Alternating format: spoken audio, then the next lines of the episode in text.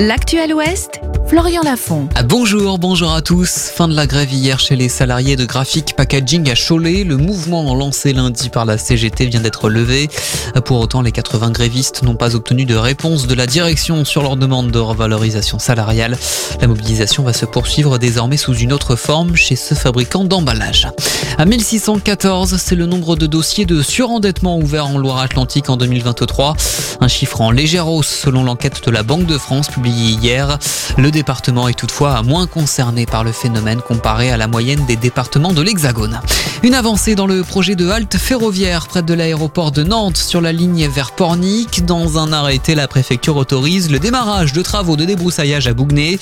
Ils permettront de dresser un inventaire de la faune et de la flore présente sur le secteur avant d'entamer éventuellement la construction de cette halte ferroviaire. Le chantier du contournement routier de Nord-sur-Air dans Loire-Atlantique va lui être retardé en cause la présence d'une colonie de 900 chauves-souris dans le secteur. Ces mammifères protégés ne seront pas déplacés pour le besoin des travaux. À la place, des mesures seront mises en place pour limiter les nuisances de la route sur ces animaux. Dans l'actualité internationale, l'Union européenne qui serre la vis pour lutter contre la pollution de l'air d'ici à 2028. Les États seront tenus d'élaborer des feuilles de route détaillées pour adopter des normes plus strictes. Objectif zéro pollution en 2050. Pour rappel, chaque année, 250 000 décès sont imputables à la pollution de l'air. On passe au volet féminin, soir de finale pour les Neptunes de Nantes en Coupe d'Europe. Les Nantaises partent pour le terrain des Italiennes de Novara.